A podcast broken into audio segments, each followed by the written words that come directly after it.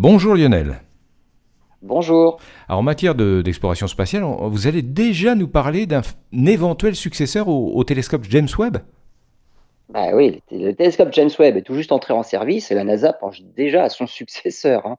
Alors, ces caractéristiques dépendent des priorités des astronomes dans des domaines bien particuliers de l'astronomie. Et ce futur télescope spatial est pour l'instant connu sous le nom de Observatoire des mondes habitables.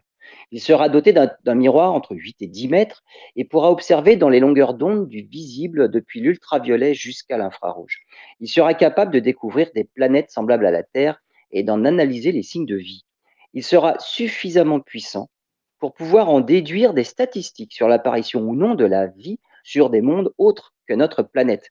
Le télescope sera équipé d'un miroir segmenté, tout comme celui du télescope James Webb, mais la stabilité des différentes parties du miroir devra être mille fois meilleure que celle du James Webb, avec une précision dans l'align- l'alignement d'un millième de milliardième de mètre.